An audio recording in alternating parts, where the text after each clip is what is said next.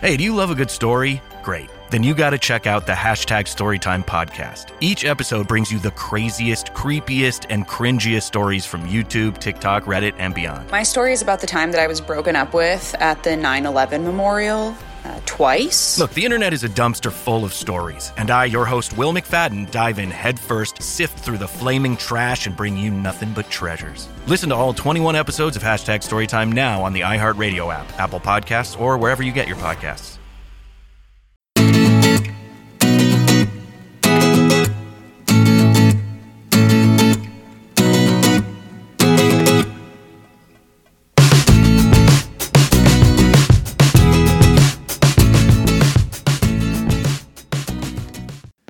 Olá, muito bem-vindos à Caravela Brasileira, o podcast feito para quem quer saber mais sobre Portugal e a cultura portuguesa sob o ponto de vista de duas brasileiras. Eu sou a Pamela Mosman. E eu sou a Ananda Garcia.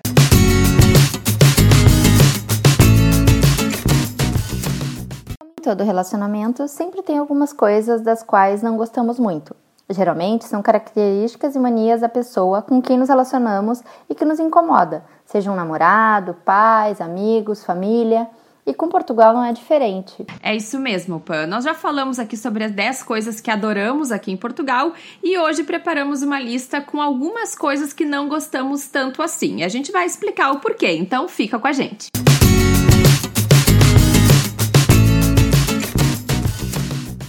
Eu não sei em que época do ano vocês vão estar ouvindo esse episódio, mas agora, enquanto ele é gravado, é início de outono aqui em Portugal e é uma época que não agrada muito quem vem do Brasil, porque começa a chover, começa a ficar mais frio e, mesmo para quem vem do sul, como é o meu caso e o da Pamela, nem sempre é agradável, né? Eu, eu, particularmente, não gosto de frio. Já normalmente lá em Porto Alegre, é, e Porto Alegre é uma cidade muito chuvosa. Eu reconheço a importância dela, mas eu, particularmente, não gosto.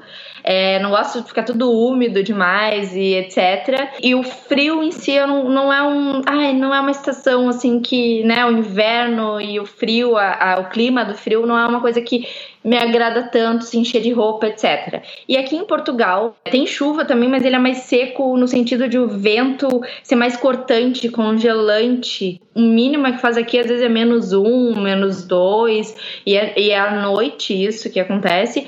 Mas a minha pele sofre demais aqui, tipo, as minhas mãos ficam cheias de frieiras, isso é muito comum aqui em Portugal, inclusive, entre os portugueses. Então eu tenho que estar passando toda hora creme, e mesmo assim não não é uma coisa que é 100%, porque eu lavo muitas mãos, então, tipo, passar o creme toda hora. Então ficou aquele vermelho de frio, sabe? De, de ressecado, assim, Sim. por mais que eu passe creme. Então é uma coisa que me castiga muito, assim. Principalmente aqui, além de eu já não gostar do frio, isso me castiga demais. então é uma das coisas que eu não gosto tanto aqui em Portugal, porque querendo ou não, no sul a gente não tem esse frio tão intenso, a não ser que a gente vá pro interior, né, pra serra, tipo Caxias do Sul, Gramado, mas daí quando a gente vai é pra passear, então é um final de semana, é, é muito lindo, muito bom, inverno, assim, com um frio mais, com uma intensidade maior, é uma coisa que é particularmente sacrificante para mim. E é interessante porque esse relato vindo de uma gaúcha, quem é brasileiro de outras partes do Brasil pode ficar até um pouco assustado, né? Eu acho que depende muito do jeito é. como cada pessoa lida com o frio. Eu, assim, para mim, o frio que eu sinto aqui em Lisboa é muito parecido com o de Porto Alegre, mas deve ser porque a minha pele reage de uma maneira diferente da tua, né? Também tem isso.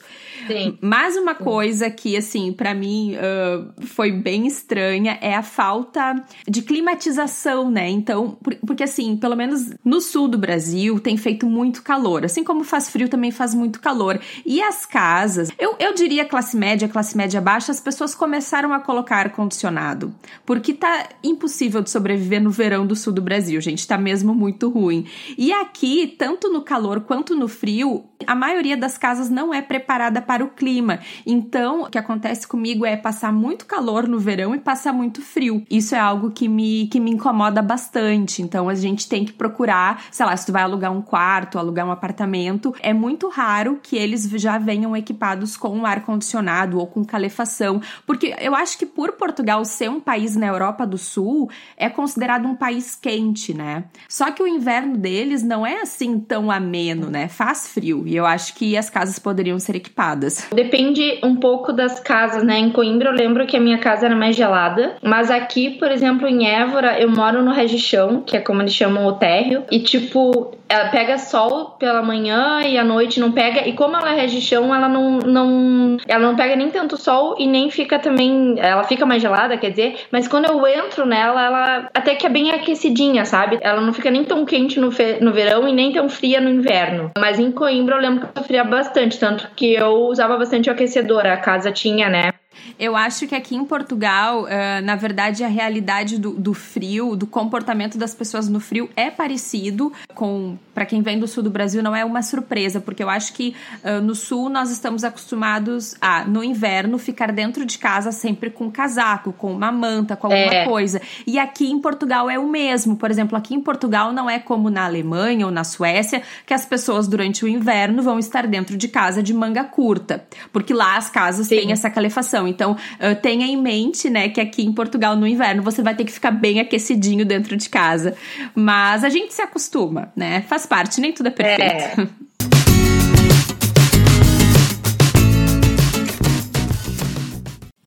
É, e Ananda, e tem outra coisa que chama atenção aqui em Portugal, um, porque quando a gente vem para a Europa, a gente imagina uma rede de transportes muito mais bem servida, né? Tipo, em questão de horários, de opções, etc. E aqui em Portugal, mesmo em Lisboa, eu acho, eu sinto falta da variedade, tanto de, de opções de deslocar, quanto de horários. E, tipo, em Lisboa, se eu não me engano, o metro ele funciona até uma da manhã, né? Exatamente. Se eu não me engano. Eu, particularmente, acho um pouco cedo para uma cidade tão cosmopolita como a Lisboa, tão movimentada, tão cheia de turistas, cheia de estudantes, cheia de, enfim, de gente de tudo quanto é tipo. Eu acho um pouco cedo para, tipo, como um transporte público, né? Que é o principal transporte público, eu acho, utilizado em Lisboa.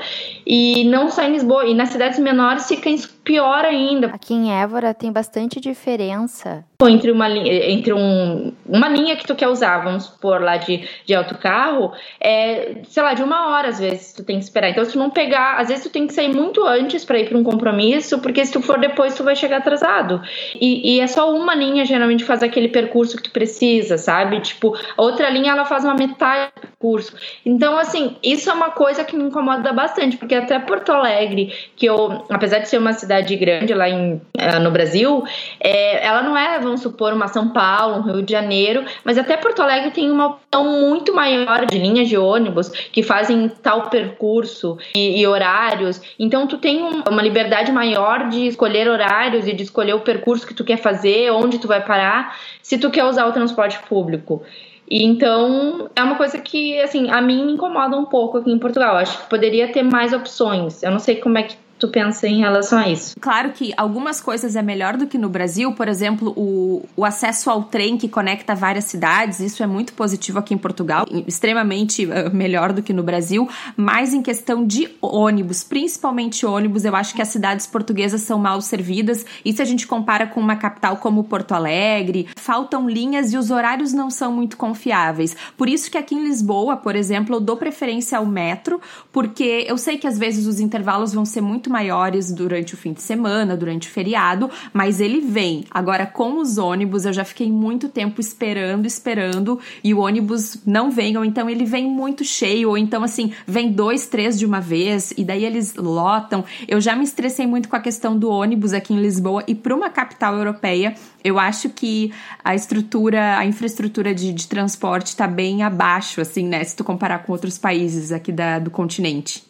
Sim, sim. Não, e, e uma coisa, é realmente assim, uma coisa que eu, por exemplo, em Porto Alegre, uh, diz assim, ó, a linha do ônibus vai passar. Então, em cada parada, né, em cada paragem, no caso, tem o horário mais ou menos que ele vai, ele tende a passar, ou diz pelo menos, ele passa de 5 em 5 minutos nessa paragem, sei lá, 10, 10 minutos, me dá, me dá uma noção.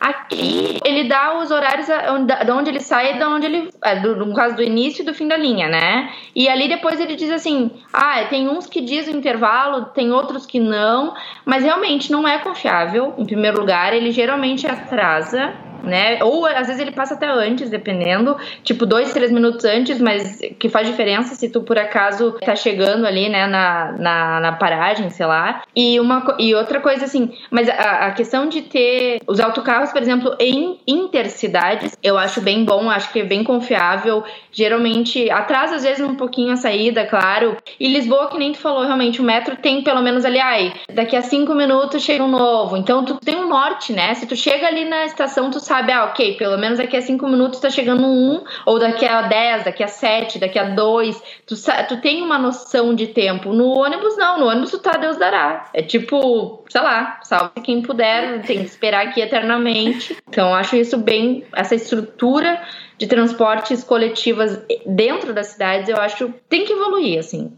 Concordo. Eu, não, eu tô contigo. Eu acho que assim, conectando cidades e regiões, eu acho que os transportes em Portugal são muito bons, mas dentro das cidades, gente, isso realmente não é muito satisfatório.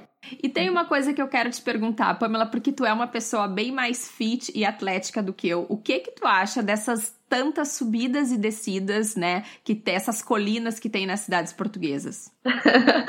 então, é, eu assim, agora eu moro em Évora, Évora é uma cidade mais plana, mas em Coimbra, meu, meu Deus do céu, eu penava para subir, hein?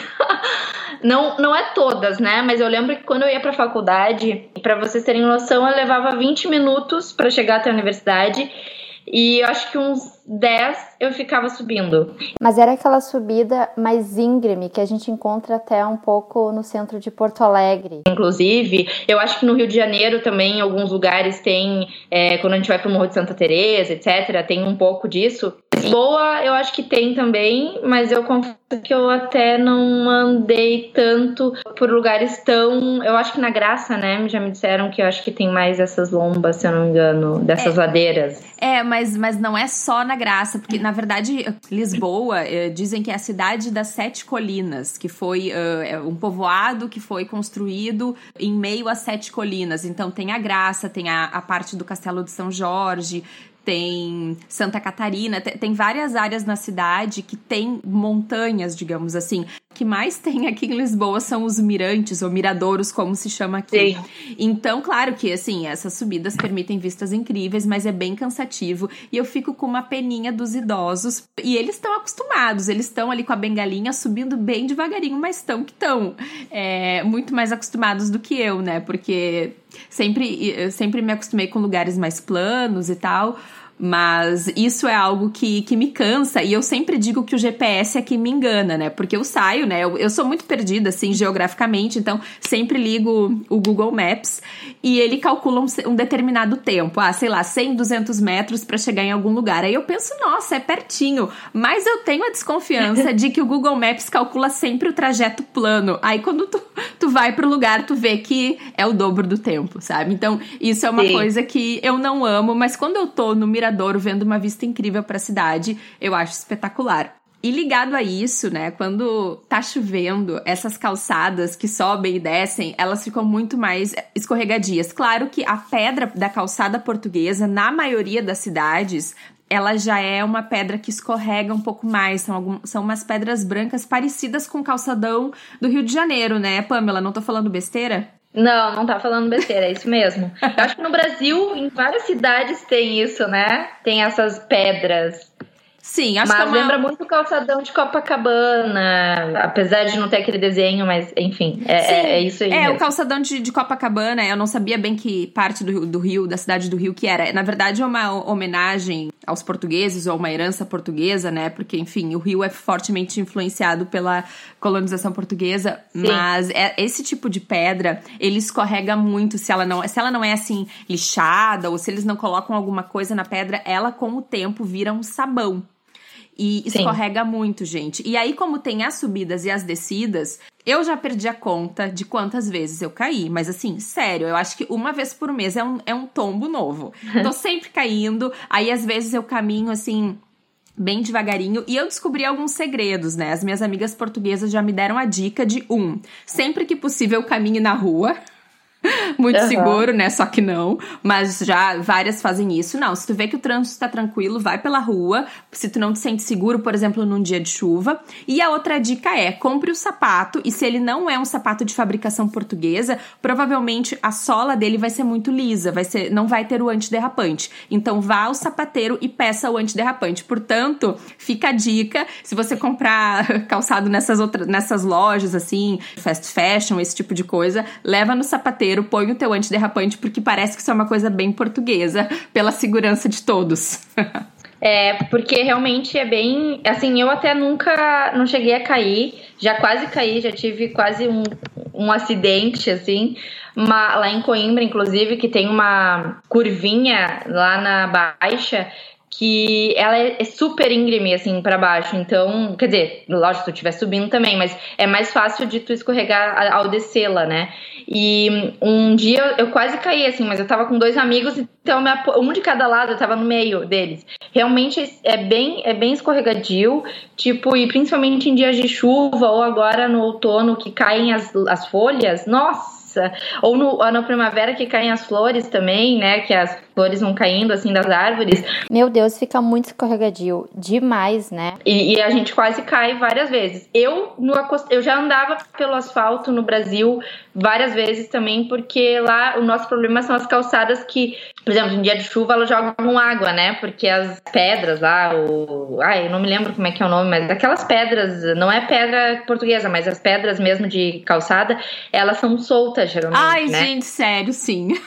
É verdade. Então eu já andava pelo asfalto por causa disso, mas aqui eu faço isso muitas vezes também, tipo, principalmente em Coimbra eu lembro que era bem escorregadio e Lisboa também é.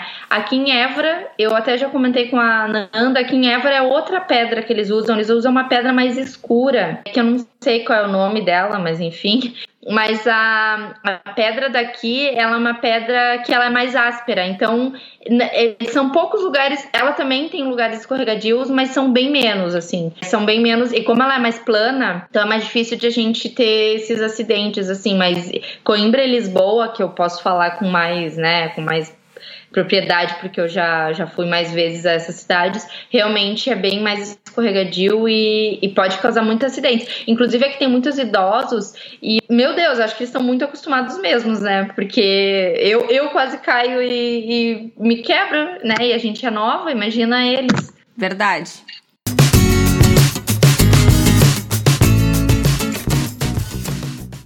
Outra coisa que nós já comentamos aqui no, num dos nossos programas, né, que é o jeito rude, entre aspas, dos portugueses, de repente, de no tratamento com as pessoas, é, isso a gente vê bastante nos prestadores de serviço. Então, quando tu entra numa loja, às vezes, quando tu ou mesmo quando tu liga para alguém, é, né, para algum pedindo alguma informação, enfim, as pessoas tendem a ser um pouco mais diretas, né, ou mais sem paciência com algum tipo, algum tipo de perguntas. É, elas não têm às vezes essa maleabilidade. Isso é uma, isso é uma coisa que eu particularmente acho que afasta mais os clientes eu acho que os portugueses já estão acostumados, mas, por exemplo, quem vem de fora, particularmente, é um lugar que eu não tendo a frequentar, assim. Se eu fui lá uma vez e a pessoa me atendeu meio que de mal, má vontade, assim, né? Eu sei, mesmo sabendo que é o jeito dos portugueses, é, porque tem portugueses que atendem super bem, assim. Eu não sei como tu pensa sobre isso, Ananda, porque a minha afasta. Uh, a mim também, e eu vejo isso assim com uma certa frequência. Outro dia mesmo eu tava numa loja de cosméticos, uh, chegou uma uma brasileira, assim, uma pessoa recém-chegada, assim, daquelas que tava procurando informação. Ela queria um secador de cabelo desses portáteis, esses menores, né? E ela perguntou: uhum. Ah, você tem secador de cabelo assim de viagem? Aí a vendedora respondeu: Não, aqui não tem. Aí ela perguntou: Ah, mas o que é isso lá em cima que parece ser um mini secador? Aí a vendedora respondeu: aquilo é para os pés, senhora. É tipo assim, uma lima de pés, uma lixa de pés, assim, Sim. elétrica, uma coisa assim. Ai, mas então onde que eu podia encontrar um secador? Aí ela falou: minha senhora, aqui não tem. E eu achei aquilo extremamente rude, mas não me surpreendi, porque geralmente eu vejo muito esse, esse atendimento direto. Ah, tem tal coisa? Aqui não tem. Ai, mas e, ah, e a gente meio brasileiro, né? Assim, mas sabe, porque a tendência é que a gente tenta sempre encontrar uma solução, um jeito, né? Tá, mas Sim. e onde? Como? Minha senhora, não, aqui não tem. E eu, e eu me senti mal por essa, por essa cliente. Isso é só para exemplificar coisas que acontecem, que eu tenho certeza que, uma, que um cliente português não ficaria ofendido com isso, está super acostumado. Mas para nós, causa um estranhamento.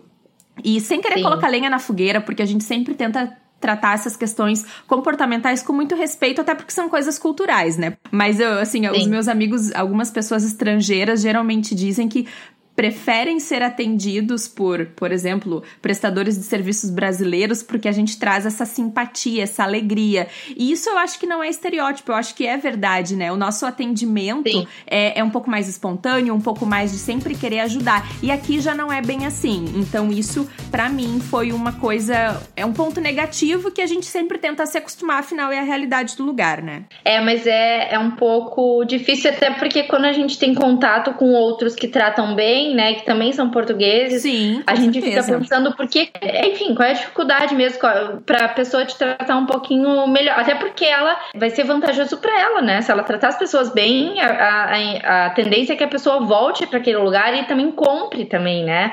Porque óbvio, quando tu já tá acostumada a ir num lugar que nem tu, por exemplo, é uma loja acho que tu já frequentava, né? Tu a gente fica envergonhado justamente é tipo vergonha alheia, né, pela Sim. pessoa. E outra coisa, quando eu observo isso com outras pessoas pessoas num determinado local, eu uso como lição para mim, porque eu penso assim, ah, eu já sei então que aqui eu não posso, sabe? Tá, então aqui eu não posso fazer tal tipo de comentário, eu não posso perguntar tal coisa, tem que tentar ser mais autossuficiente aqui na hora de procurar as coisas e tal porque a gente acaba tentando tomar cuidado para não levar patadas. Concordo. Esse jeito de comunicar é uma coisa muito cultural, né, e, e, peculiar de cada país. E uma outra coisa que tem a ver com a maneira de se comunicar que me causou estranhamento quando eu cheguei e é uma coisa que eu não gosto muito é a questão da comunicação via telefone. As minhas amigas Ai, portuguesas, é, elas riem da minha cara, elas, elas dizem que a estranha sou eu e tal, porque claro, para elas é muito natural. Tu quer falar com alguém alguém, tu pega o telefone e tu liga. Mas a gente tá mais acostumado com WhatsApp, com áudios, né? E claro, aqui em Portugal uhum. também as pessoas usam muito o WhatsApp, se comunicam por áudio, mas muito menos do que nós. Então, alguns exemplos é, por exemplo, eu inicio a conversa por e-mail com alguma para marcar alguma consulta, para fazer alguma coisa, porque né, eu entro lá no site do estabelecimento, tem um e-mail para dúvidas e eu vou mandar o um e-mail tentando marcar uma consulta, por exemplo. Aí a pessoa uhum. responde dizendo que quer me ligar. Eu pergunto quais os horários, qual o valor, gostaria de marcar uma consulta. A pessoa responde, tenta ligar várias vezes, etc. E eu não entendo por quê. A gente já iniciou uma conversa por e-mail. Eu só quero que as minhas dúvidas sejam respondidas, sabe? E isso, para mim, é, um, é uma fonte de irritação, porque eu não gosto de falar o telefone e falo só quando é um assunto mais pontual, urgente, que tem que ser falado. E aqui as coisas são muito tratadas via, via ligação telefônica. Eu particularmente não gosto, mas eu sei que,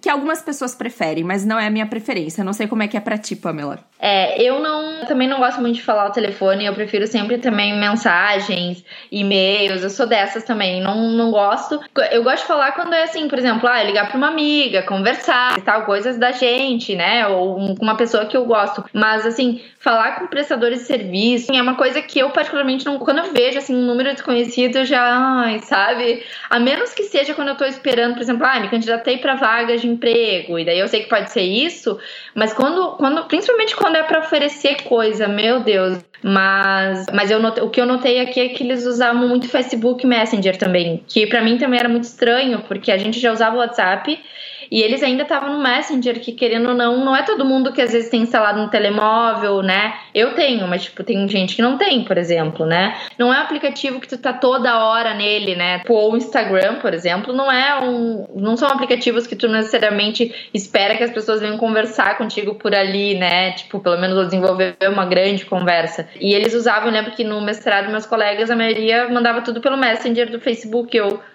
oi, sabe? Tipo... Quando eu dividi casa em Coimbra, a menina que, que morava comigo, que ela era, digamos, a, a filha do proprietário da casa, ela só usava o Messenger do Facebook ou SMS. Muita gente ainda Sim. usava o SMS aqui. Eu acho que alguns ainda usam, mas já não é a maioria. E uhum, depois eu fiquei sabendo que aqui em Portugal é os SMS eles estão incluídos nos planos telefônicos, não se paga nada a mais para usar.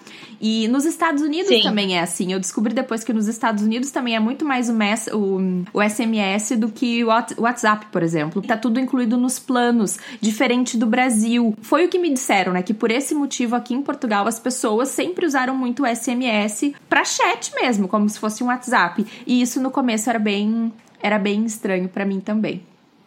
É, mas agora as operadoras já estão incluindo né, o WhatsApp também na, nos planos WhatsApp, Facebook, Instagram. Então eu acho que isso ajudou a popularizar esses aplicativos entre os portugueses, né? Tanto que eu ouvi já falar que o Instagram já é, já está sendo mais usado do que o Facebook, que era o contrário, quando a gente chegou era o Facebook, né? Era o a, a, tipo, era a onda aqui dos portugueses e agora já é eles já estão migrando para o Instagram que nem a gente, então que nem os brasileiros no caso.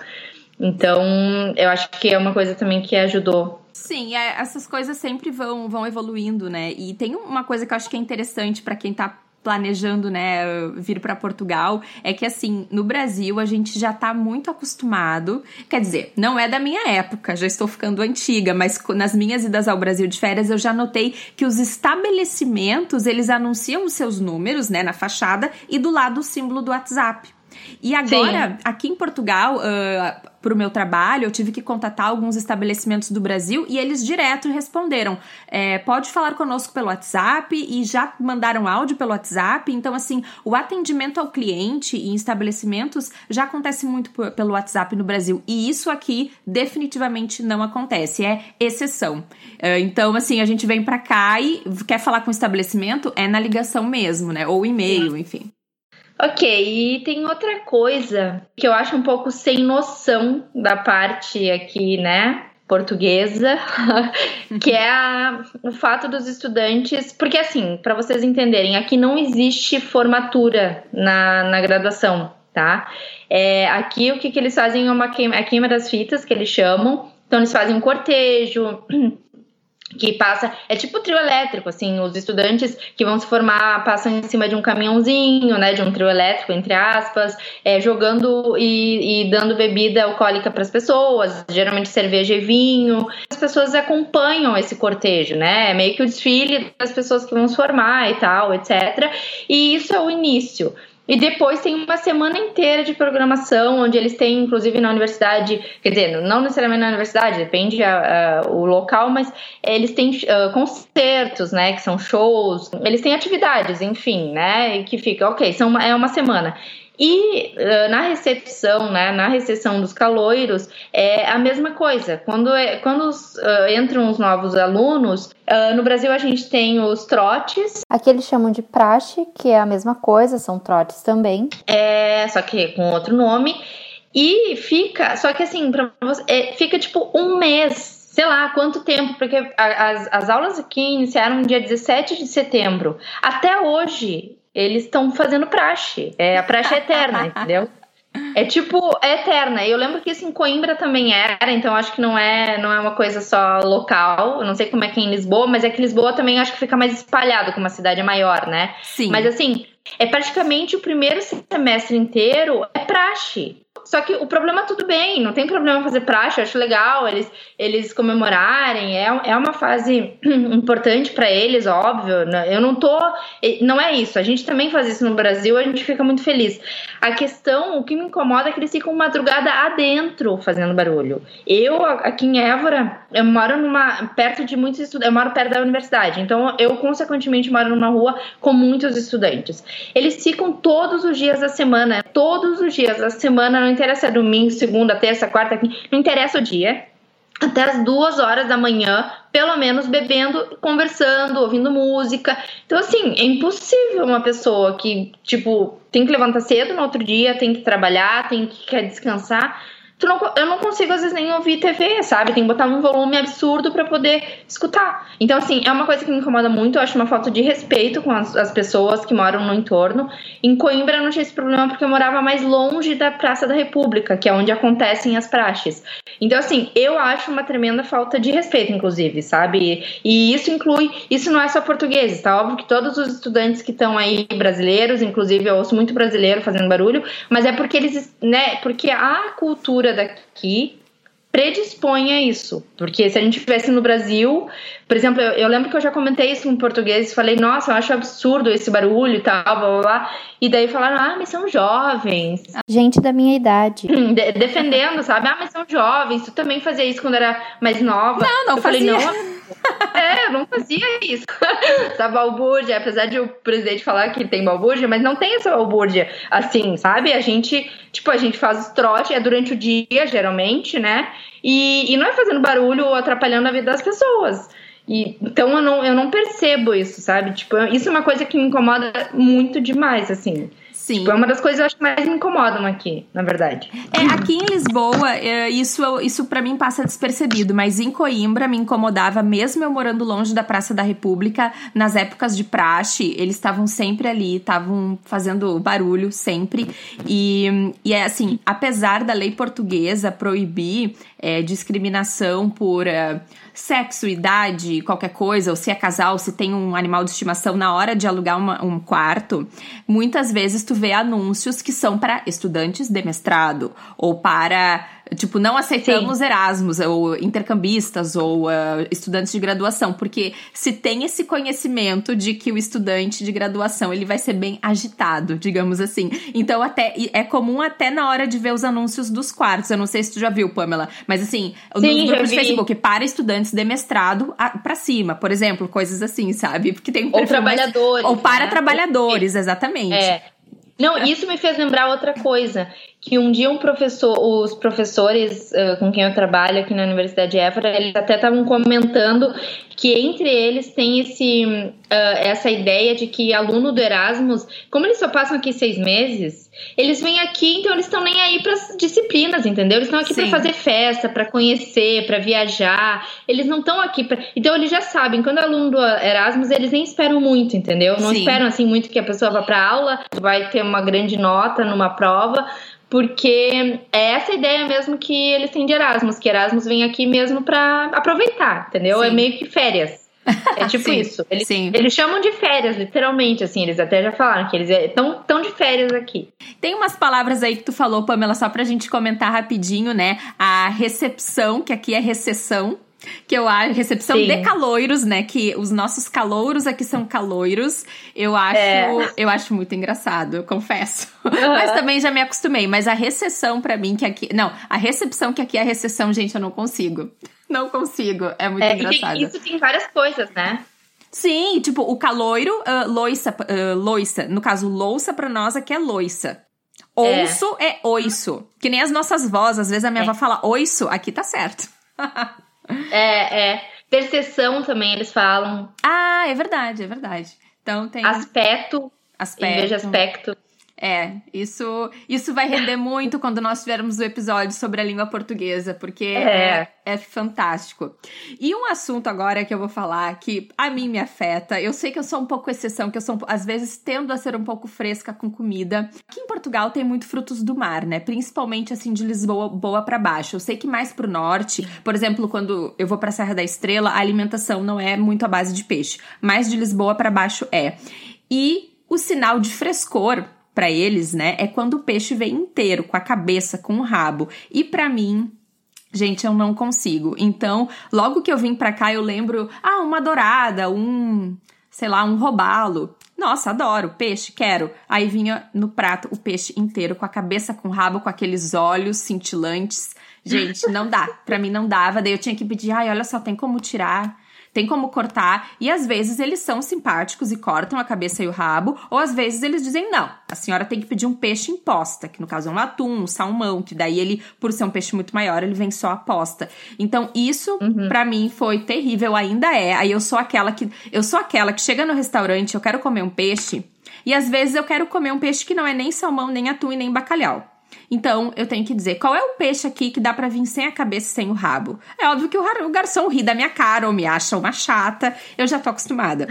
e a outra coisa são os coentros, que aqui é muito muito típico usar coentro na comida, assim como no norte e nordeste do Brasil. Eu, eu acho que tem a ver com usar frutos do mar. Eu acho que são não sei nada de gastronomia, tá, pessoal? Mas eu, a minha teoria é que o uhum. coentro é um tempero que vai bem com frutos do mar. E aqui também tem muito coentro e eu não consigo com os coentros. E eu já, assim, ó, é coentro e peixe com cabeça. Eu tenho sempre que perguntar. E daí eu sou aquela chata, mas, né, paciência, né? Tem que ser assim, paciência. é, eu até não tenho muito esse problema, mas eu confesso, eu até não acho que quando eu pedi peixe aqui, acho que eu comi foi mais bacalhau quando eu vou, quando eu vou em restaurante. Mas eu acho que se eu fosse, eu também ia pedir pra tirar a cabeça. Eu até não sabia que eles serviam. Eu pensei que era na hora de comprar só. Não. É, quando tu compra no supermercado. Ah, é, não, eu também pediria pra tirar, com certeza. E coentro, eu. Coentro, sim, não é. Depende. Tem vezes que eu sinto ele muito e não gosto tanto, e tem vezes que eu nem sinto assim. Que às vezes ah, tem quem sente mais, por exemplo, tu, por exemplo, se a gente fosse comer uma comida, provavelmente tu ia sentir, ia me dizer, ai, tu não tá sentindo coentro, eu ia dizer, não, sabe? Tem vezes que eu não sinto assim. Eu não tenho muito problema com coentros, não, mas eu, às vezes, eu sinto eles e às vezes eles me incomodam, mas não é sempre. Depois eu fui descobrir que parece que é uma coisa mesmo do mais do Alentejo, do Algarve, de Lisboa, não é uma coisa tanto do norte, né? Mas é, para mim eles têm aquele, têm aquele gostinho de sabão que depois eu fui pesquisar e descobri Sim. que é uma coisa dos teus genes ali, dependendo lá tu tem um gene que faz que tu sinta o gosto de sabão no coentro, é uma coisa assim ah. meio, ai, ai gente, a culpa é dos meus genes, tá? Não é que eu seja fresca. Interessante essa explicação. E coentro não é uma coisa mesmo muito, tipo, que ela é unânime, né? Tem muita é. gente que não gosta. É né? verdade. Enfim. Essas são uhum. coisas que a gente acaba se acostumando, né? Tem uma escritora que eu sigo no Instagram que ela diz que migrar é um exercício de amansar o ego, porque tem coisas que tu tá acostumada, que tu tem como verdade absoluta, como certo, como padrão, aí tu vai para um outro lugar e te depara com coisas que tu acha um saco, que tu não gosta, que tu acha errado, mas daí tu tem que digerir e se acostumar com aquilo, né? Então eu acho que é bem, às Sim. vezes, um exercício de amansar o ego e tipo, ok, tu tá num outro lugar, é assim, tu não gosta, mas vai ter que se acostumar.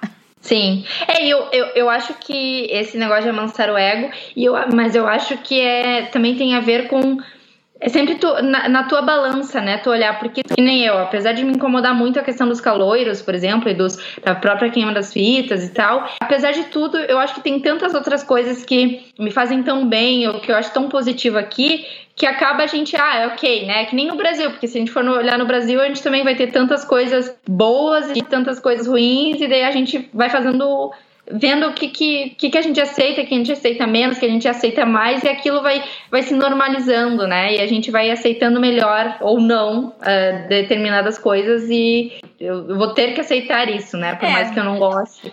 É, a gente vai avaliando o que que vale a pena tu se incomodar ou não. Tu vai escolhendo as tuas batalhas. Por exemplo, a batalha é. contra o peixe com cabeça é uma batalha que eu vou seguir lutando. vou pedir o peixe com cabeça. Mas, mas o atendimento, um pouco seco é uma coisa que eu já me acostumei, já não me estresso Sim. mais, sabe? Então tu vai escolhendo as tuas batalhas diárias. É.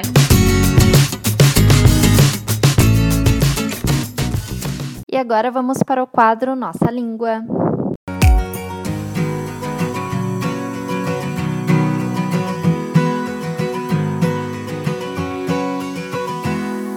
Hey, do you love a good story? Great. Then you got to check out the hashtag Storytime podcast. Each episode brings you the craziest, creepiest, and cringiest stories from YouTube, TikTok, Reddit, and beyond. My story is about the time that I was broken up with at the 9 11 memorial. Uh, twice. Look, the internet is a dumpster full of stories, and I, your host, Will McFadden, dive in headfirst, sift through the flaming trash, and bring you nothing but treasures. Listen to all 21 episodes of Hashtag Storytime now on the iHeartRadio app, Apple Podcasts, or wherever you get your podcasts. Entre essas coisas que a gente não gosta muito, a gente comentou sobre clima, sobre transportes e hoje vamos trazer algumas palavras em português de Portugal que tem a ver com isso. Uma dessas palavras é ventoinha. O que é ventoinha, Pamela? Então, a ventoinha aqui para os portugueses é como eles chamam um ventilador, o nosso ventilador. Então, nesse, né, quando tá calor, nos lugares que não tem ar condicionado, uma ventoinha ajuda. É, no Brasil a gente também tem essa palavra, mas eu acho que eu sempre associei com um mini ventilador num sistema de ventilação. Com... Eu nem sei bem o que é uma ventoinha no Brasil. Eu sei que a gente tem essa palavra. E quando. Ah, é, nos carros também. Eu é, acho que quando o carro aquece, isso. Tem a ventoinha que eles chamam ali. É, eu, me, eu lembro que eu me queixava do calor no início, né? E aí eles diziam, ah, mas não tens uma ventoinha? E eu pensava, ah, mas, mas uma ventoinha. Aí depois eu me liguei que, ok, é, é simplesmente um ventilador. E uma outra palavra que também no começo eu ficava muito confusa é o peão. Essa aí é, talvez seja um pouco difícil de adivinhar. É, o peão é o. É como a gente chama pedestre no Brasil. É, são os peões. Os peões que andam pelas calçadas. É, enfim, somos todos nós aí quando estamos caminhando, né? Nas ruas. Somos os peões. Tem até a, o nome ponte pedonal, que é a ponte para peões Sim. ou pedestres, né? Eu acho que aqui não Sim. se usa pedestres mesmo, né? Eu, eu nunca ouvi não. pedestres. E quando tu, por exemplo, assim, tem alguma obra, eu acho que é daí que vem o nosso uso um pouco Uh, pejorativo às vezes, né, da palavra peão no Brasil. Por exemplo, se tem ah, uma, uma obra, tá, acontecendo, uh, pode ter uma placa dizendo peões na pista ou peões alguma coisa aqui em Portugal. Não sei se tu já viu isso, Pamela. E aí quer dizer que tem homens trabalhando. Então, tipo, a nossa, a nossa placa do Brasil que seria homens trabalhando ou obras, assim, coisas assim. Aqui geralmente é peões alguma coisa. Então é essa palavra para se referir que, que há pessoas ali naquela região onde tem uma via, seja trabalhando, seja transitando, enfim. É verdade, a gente chama peão mesmo de uma forma pejorativa no Brasil, né? Eu acho que eu acho que no início, quando, quando eu lia isso até nas ruas, eu achava tão estranho, porque eu acho que eu associava com a forma como nós usamos o Brasil e depois, quando eu descobri, ok, né? Agora já é um pouco mais. E eu lembro também muito de peão de xadrez, sabe? Ah, Os é peões. É verdade. Então eu fico pensando, ah, é porque o peão, querendo ou não, é o que tem. É, o, é a primeira linha ali, né? O, é o de, com menos importância no xadrez. Sim. Sim. e associando aqui a peões, calçada, aqui em Portugal nós temos também as passadeiras, que é uma palavra que a gente já falou no episódio anterior, no episódio 4, Uh, mas aqui a gente vai trazer mais alguns significados que a gente não lembrou de falar no, no episódio 4. Na mesma, Nanda? O que são as passadeiras? O que, que elas passam? Será que elas passam camisas, calças?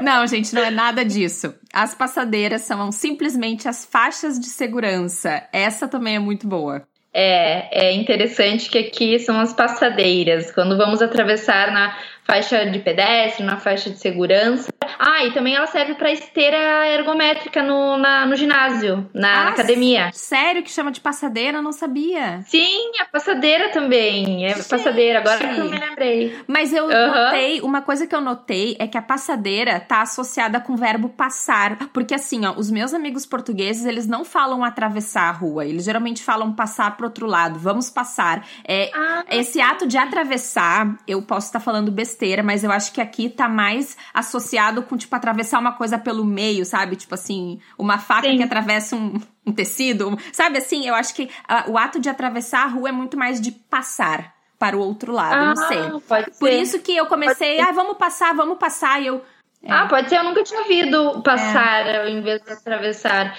Agora, a esteira, a na esteira no, na academia é que não faz muito sentido, né? Porque, enfim, mas eles falam. Ok, okay. essa eu nunca tinha, nunca tinha observado. E tem uma outra palavra tá. que tá aqui na nossa pauta de hoje que eu nem conheço, então eu vou deixar pra Pamela falar, porque eu não estou familiarizada tá. com essa palavra, Pamela. É, eu lembrei dessa palavra agora durante a nossa conversa, porque a gente falou muito sobre calçadas, andar na, no asfalto, né? Andar na rua, enfim. Uh, aqui eles chamam o acostamento, eles chamam de berma. É, berma, enfim, né, por que essa palavra? Não sei. Eu só sei que eu já, eu já notei ela, uh, já vi várias vezes eles falando isso, e no início eu não sabia o que, que era. Eu procurei né, no dicionário, no Priberan, uhum. que o Priberan é, é o dicionário português aqui, tipo, aqui de Portugal, e ele Uh, e ele sempre traz o sentido no Brasil e no em Portugal. Então ele é ótimo para traduzir. Já fica a dica. Ou, é. É, já fica a dica. Era uma palavra que eu, eu via também quando eu assisto séries, por exemplo, ou filmes no Netflix, eu boto português europeu, eu não boto português do Brasil, justamente para me familiarizar, porque assim eu vou associando as palavras em inglês com as palavras daqui. E, a, e quando eles falavam em acostamento, era uh, Berma. Daí eu pensei, o que será berma? Então eu procurei. Inclusive até coloquei aqui só para falar para vocês ó, o que diz. Em Portugal, superfície da via pública à direita da pista de rolamento destinada à parada ou à passagem de veículos. Português do Brasil, acostamento. Então, ou meio fio também aqui, ó, também tem elemento, geralmente longo estreito de pedra ou cimento que forma o bordo de um passeio calçado do lado direito da pista de rolamento, equivalente do, no português do Brasil, meio fio. Então, assim, é, é uma palavra bem é, exótica, né, para nós. Berma, Essa é uma das gente... palavras que eu não iria adivinhar nunca, eu acho, se me perguntassem. É, eu também não. Se eu não tivesse procurado no dicionário, eu nunca ia adivinhar. E esse foi o Nossa Língua do episódio de hoje.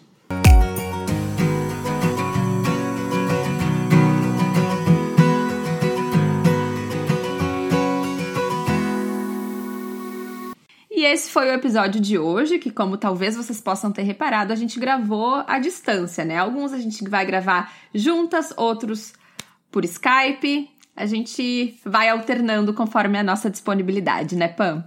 É, isso mesmo.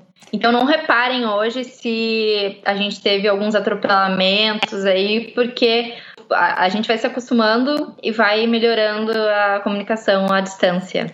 Às vezes pode dar algum ruído de áudio, alguma coisa assim, então não reparem. Mas muito obrigada para quem nos acompanhou até aqui. Hoje nós falamos sobre algumas coisas que não gostamos tanto assim em Portugal. Afinal, como em qualquer relacionamento, nem tudo é perfeito. Esperamos que vocês tenham gostado e continuem nos acompanhando, porque a gente tem muita coisa para compartilhar com vocês. E para ficarem por dentro de tudo que acontece na nossa caravela, nos acompanhem nas nossas redes sociais, onde vocês podem interagir enviando perguntas, sugestões, críticas e as suas histórias, porque a gente também quer se divertir aí com as histórias de vocês. Estamos também no Instagram, no, pod, no arroba podcast Caravela Brasileira, no Facebook, no arroba Caravela Brasileira Podcast e no Twitter, no arroba Caravela BR. E todos esses detalhes também estão disponíveis na descrição do nosso episódio. Até a próxima! Até a próxima! Tchau!